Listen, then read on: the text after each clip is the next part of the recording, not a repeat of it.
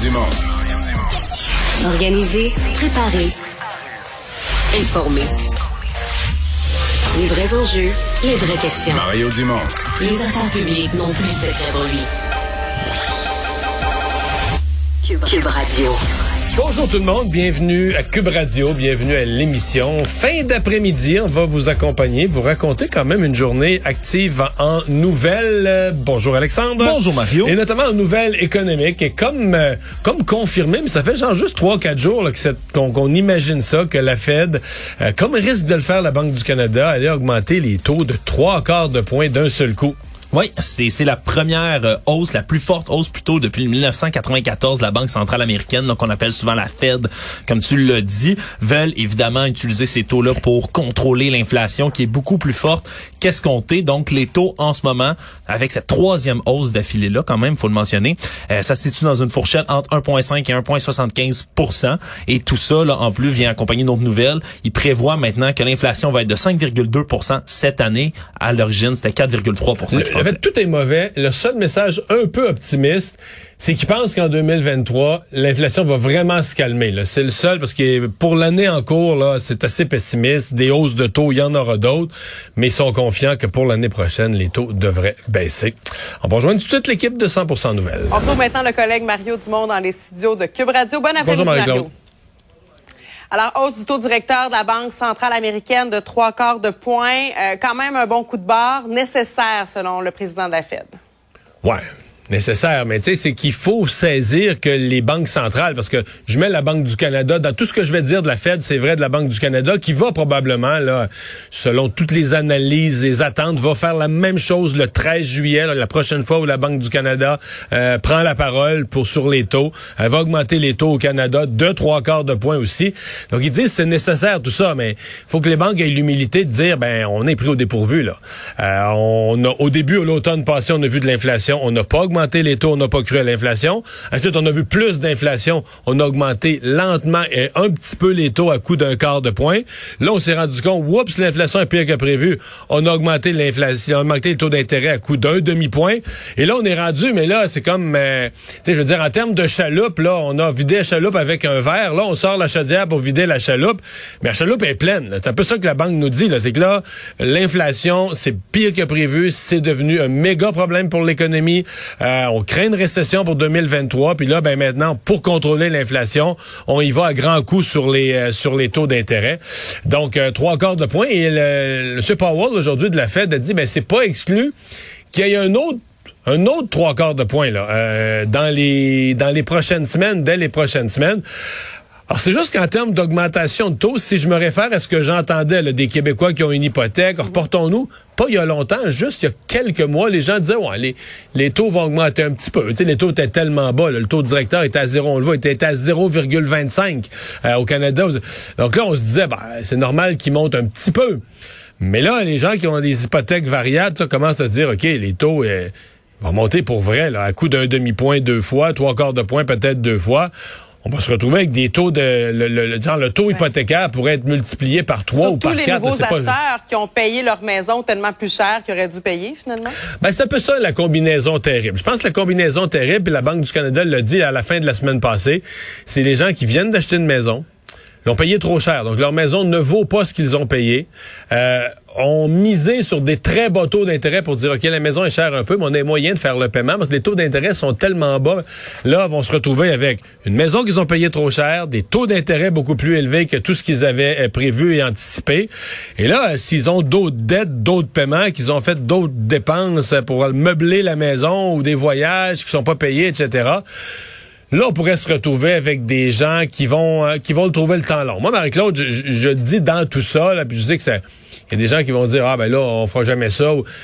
Ce qui peut sauver certaines personnes, c'est que même s'il y a un ralentissement économique, il y a tellement de pénurie d'emplois, tellement de recherche de main-d'œuvre que je pense que ça, ça va rester. Généralement, en récession, on se retrouve avec des gros taux de chômage, mais pas cette fois-ci. Je pense qu'il va encore avoir des gens qui vont chercher des travailleurs, même s'il y a un ralentissement économique.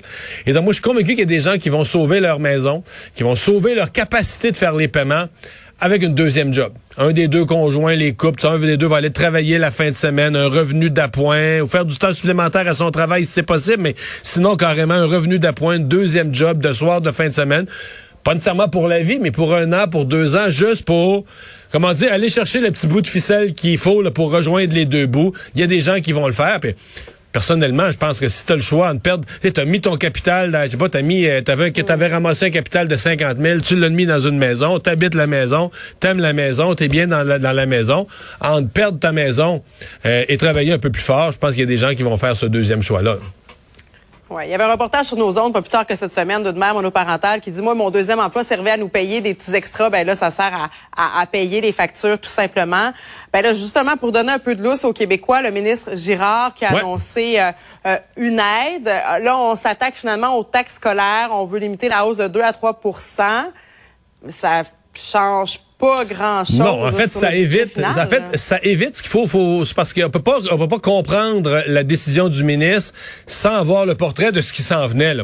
Ce qui s'en venait, c'est que les hausses, à cause de ce qu'on vient de dire, là, les propriétés se sont vendues très cher depuis une couple d'années, donc les hausses de valeur foncière étaient importantes. Donc, comme la taxe scolaire, c'est une taxe qui est prélevée sur la valeur foncière, on pouvait penser que le ministre nous a parlé aujourd'hui. J'ai pas vu ces chiffres, j'ai pas vu tous ces tableaux, mais il a parlé d'un 17 des hausses qui pouvaient jusqu'à 17 dans certains cas.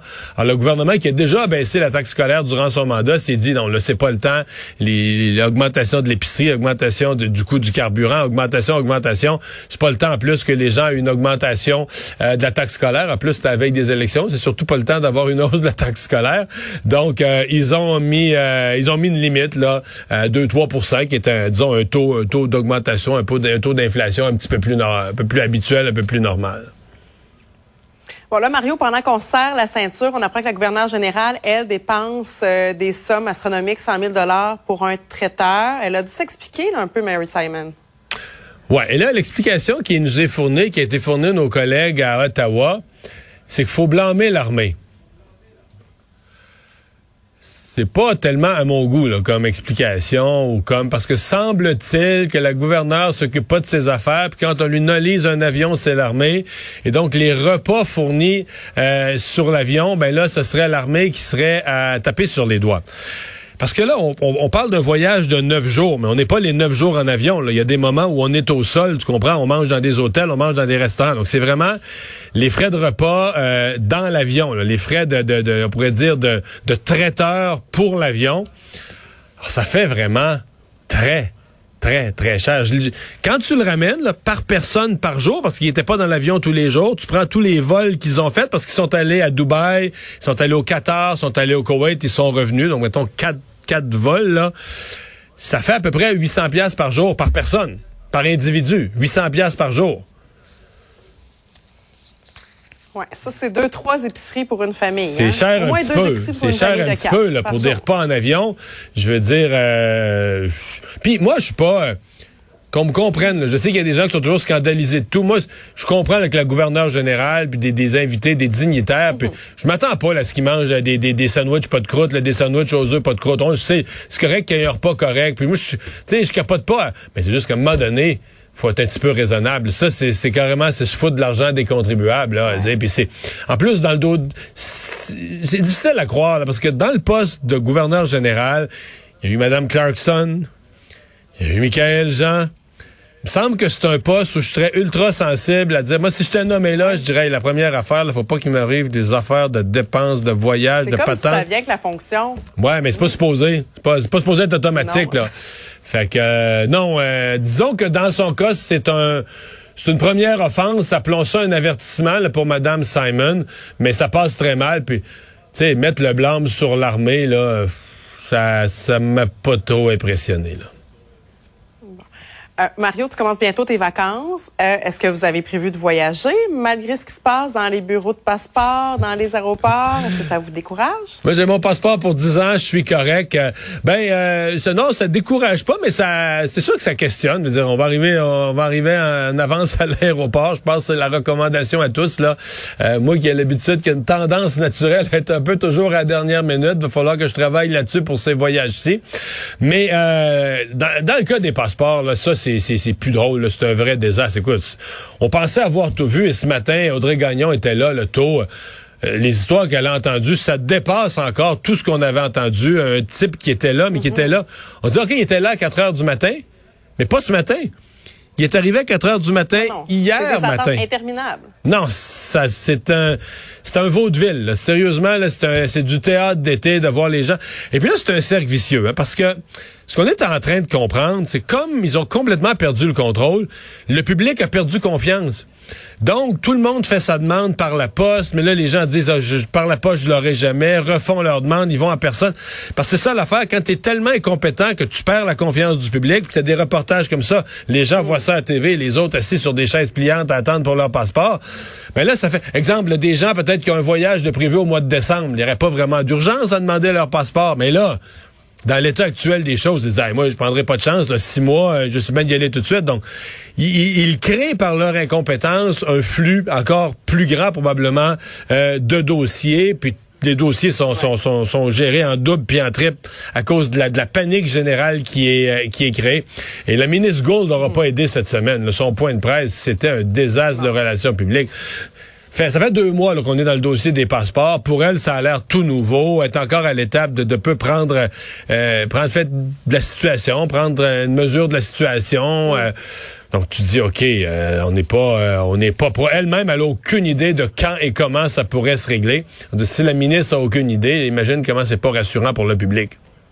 Non, ça donne pas une bonne image du Canada et ça fait des voyages assez stressants. Merci beaucoup. Ouais, M. Trudeau, Mario. M. Trudeau aujourd'hui s'est défendu en disant, et c'est pas complètement faux, là, que dans d'autres pays, ils ont des problèmes semblables au Royaume-Uni. Un peu partout, euh, il y a des gouvernements, le, le, le retour des voyages, les gouvernements étaient pas prêts à émettre les passeports pour ça. Mais c'est quand même, il me semble que c'était prévisible. Il me semble qu'on voyait bien, voyons, les, les règles de voyage allaient être assouplies. Les gens n'ont pas voyagé depuis deux ans. Plusieurs se sont ennuyés de voyager. C'était-tu vraiment euh, si difficile de prévoir? Puis on est revenu, malgré tout ce qu'on dit, puis malgré qu'on dit oui, là, tout le monde reprend à voyager, les chiffres mensuels, le nombre de demandes par semaine ou par mois, on est revenu à ce qu'il y avait pré-pandémie. On n'est pas à des chiffres jamais vus dans l'histoire. On est revenu à des nombres de demandes qui existaient avant la pandémie. Alors, comment ça, on était capable de les gérer à l'époque, puis maintenant, il n'y a plus rien de faisable. Tout le système est, est- est embourbé par ça? En tout cas, c'est compliqué. On dit bonne chance aux gens qui font du Ouais. camping forcé. Merci beaucoup, Mario. Au revoir, bonne fin de journée. Alors, Alexandre, dans les autres nouvelles, les, le pont La Fontaine qui devait être fermé en fin de semaine, là, au moment où euh, va se dérouler le Grand Prix à Montréal, ce qui amène, de la, qui amène du monde, euh, ben finalement, le ministère des Transports a changé d'idée. Ouais, c'est un drôle de balai aujourd'hui dans les communiqués parce que ils, ils ont été nombreux là, les gens, les internautes à soulever là dans les commentaires un peu partout l'incohérence qu'il y a hein, en fin de semaine. Il y a des milliers de personnes et des milliers et des milliers de personnes qui viennent pour le Grand Prix de Montréal ici, mais en même temps, on avait décidé de fermer le pont-tunnel. Ce qui qu'on fait quand même souvent à la fin de semaine. Là, On le fait euh, régulièrement, mais là, c'était peut-être pas la bonne fin de semaine. C'était sûrement pas la bonne fin de semaine, surtout là, c'était la fermeture du tronçon de l'autoroute 25 en direction de la rive sud au complet. On fermait des bretelles dans l'échangeur des routes 20 et 30 aussi, et tout ça pour toute la fin de semaine. C'était censé commencer vendredi soir vers minuit, revenir vers 5 heures du matin lundi. Mais finalement, on est revenu sur nos pas du côté du ministère des Transports du Québec. Le pont-tunnel va bel et bien être ouvert. Mais disons que c'est un, un drôle de balai là sur les fermetures qui est pas, euh, qui revient un peu souvent quand même ces temps-ci. Mais bon, pour la fin de semaine, ça devrait aider un peu la fluidité de la, de la circulation. On parce que c'est pas, ouais, c'est pas un petit axe là entre Montréal et la rive sud que le tunnel.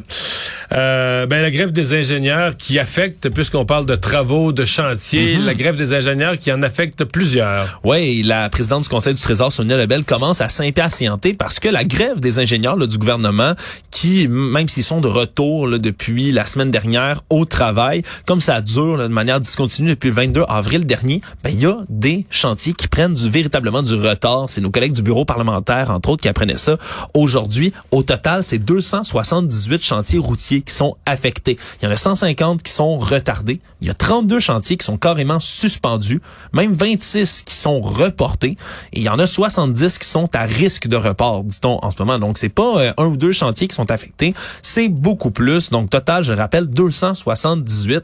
Et là, il y a une offre qui a été reçue là du côté du syndicat jeudi dernier. C'est la dixième offre patronale bonifiée qui est, qui est envoyé. Et Sonia Lebel, là, qui disait même ne pas exclure une loi spéciale pour ramener les ingénieurs au travail. Donc, il va falloir suivre là, si... Ben, tu sais ce que ça veut dire, une loi spéciale? Ouais, ça... Tout le monde a fait ses adieux à l'Assemblée nationale, sont partis pour l'été, euh, dans certains cas en campagne électorale. Faut pour une loi spéciale, il faut rappeler l'Assemblée nationale. Ce qui s'est déjà fait en été. Moi, je me souviens d'avoir été rappelé un 2 juillet pour une grève des, des infirmières. Mais je ne pense pas que ça ne soit jamais fait dans un été électoral, là, quand tu es en fin de mandat comme ça, que tu comment tu, tu te quittes, mais tu te quittes de façon définitive là, parce qu'il va y avoir des élections après l'été. Ben oui, il y a beaucoup de gens qui veulent un été tranquille, là, Ouais, surtout ouais. dans- au niveau de la politique. Mais là, ramener tout le monde, botter le nid de guêpe comme ça, c'est peut-être... euh, Mais je pense ça- que c'est pas un- c'est pas ce que le gouvernement doit espérer. Ça doit être un- une situation extrême si on en arrive là, qu'on est prêt à envisager. On, j'imagine qu'on est très près du téléphone du côté de Mme Lebel et de son équipe là, en attendant l'appel éventuel du syndicat, parce qu'il faut qu'il y ait, euh, faut qu'il y ait discussion quand même là, quand on fait des offres après ça. Et finalement, deux nouvelles qui concernent les cervidés. Les cervidés, deux aujourd'hui, deux. Euh, celle, premièrement, d'un orignal égaré qui se promène dans Québec, qui a été aperçu là, à plusieurs endroits. Autour de l'Université. Laval, hein? La dernière fois qu'on l'a vu, supposément, là, sont les dernières nouvelles que j'ai pu euh, trouver. Mais les terrains de l'Université Laval, c'est très grand. Il y a des jardins, il y a des, boisés. ça. Il y a des boisés. C'est là qu'on l'a perdu. On imagine qu'il est dans un boisé près de l'Université Laval. La dernière fois qu'on l'a vu, c'était vers 6 heures ce matin. Mais un Et orignal... peut-être qu'il est rentré dans un cours de philo puis il tombe endormi? ça se pourrait, ça... Ou un cours de sociologie. Ça faciliterait la tâche après ça des gens qui vont devoir, les agents de la faune qui vont devoir Ouais, là, aller... s'il le- est dans un cours de sociologie, faudrait, on va le retrouver dans une manifestation. Oh, ben peut-être, Mario, peut-être. Mais bref, cet orignal-là, c'est un gros animal, mais celui-là est un peu plus petit que Ouais, qu'on voit comme d'habitude. un ado, là. hein? Un ado, bébé. Il a pas sa taille adulte encore, disons, on, va dire heureusement. Et donc là, on met quand même en garde les citoyens, les automobilistes du secteur. Faites attention, avertissez les agents de la faune si vous voyez un orignal se promener comme ça à Québec. Et une autre nouvelle de Cervidé, Mario, tu l'as bien dit, l'abattage des chevreuils du parc Michel Chartrand à Longueuil. Fait un bout quand même qu'on en parle de, Mais de moi, ce ces qui me chevreuils-là. concerne, là. La saga se poursuit. Moi, ce qui me concerne, il n'aura jamais lieu l'abattage. Une fois que Catherine Fournier a reculé une fois, ça devait se faire, là, la date était fixée surtout en- à l'hiver. à l'automne. On était censé faire ça à l'automne. Non, non, ça c'était déjà reporté. Ah, ça c'était déjà reporté. C'était déjà reporté. Non, non, là, la première date avait été fixée, février, mars, avril. Et quand elle était reportée à l'automne, moi j'ai dit à tous mes collègues à TV, j'ai dit, c'est fini. Ça n'aura jamais lieu. Une fois que tu reportes une fois, dossier clos, fini, ça va être reporté, il va toujours arriver quelque chose. Et le dossier, on va continuer à en parler, ça nous fait des sujets pour nos émissions. Ben là, il est Très bien. temporairement suspendu, cet abattage-là, Mario. Là, c'est, c'est officiel. Le, le dossier s'est transporté du côté de Palais de justice de Longueuil. Il y a une entente qui a été réalisée entre les deux parties, soit évidemment la ville et euh, ma, ma- ma- maître pardon Anne-France Goldwater, qui représente l'organisme Sauvetage Animal Rescue, entre autres. Et là, avant l'audience, on s'est entendu. Donc, toutes les démarches qui visent à procéder avec cette euthanasie-là des cerfs est suspendue. C'est sur la glace. Tout ça jusqu'à ce qu'il y ait des discussions devant le tribunal. Alors, euh, ça va se poursuivre. On rappelle que l'organisme, eux, veulent traiter les cerfs contre les parasites. Les mâles soient stérilisés, puis on les relocalise un peu partout dans des refuges au travers du Québec. Donc, euh, ça Dans se refuges? Dans des refuges. C'est ce qu'on dit, dans des refuges, Mario. C'est 70 cerfs qui sont euh, prévus d'être abattus là-bas au parc Michel Sartrand. Donc, euh, c'est la saga des cerfs de Longueuil qui se poursuit.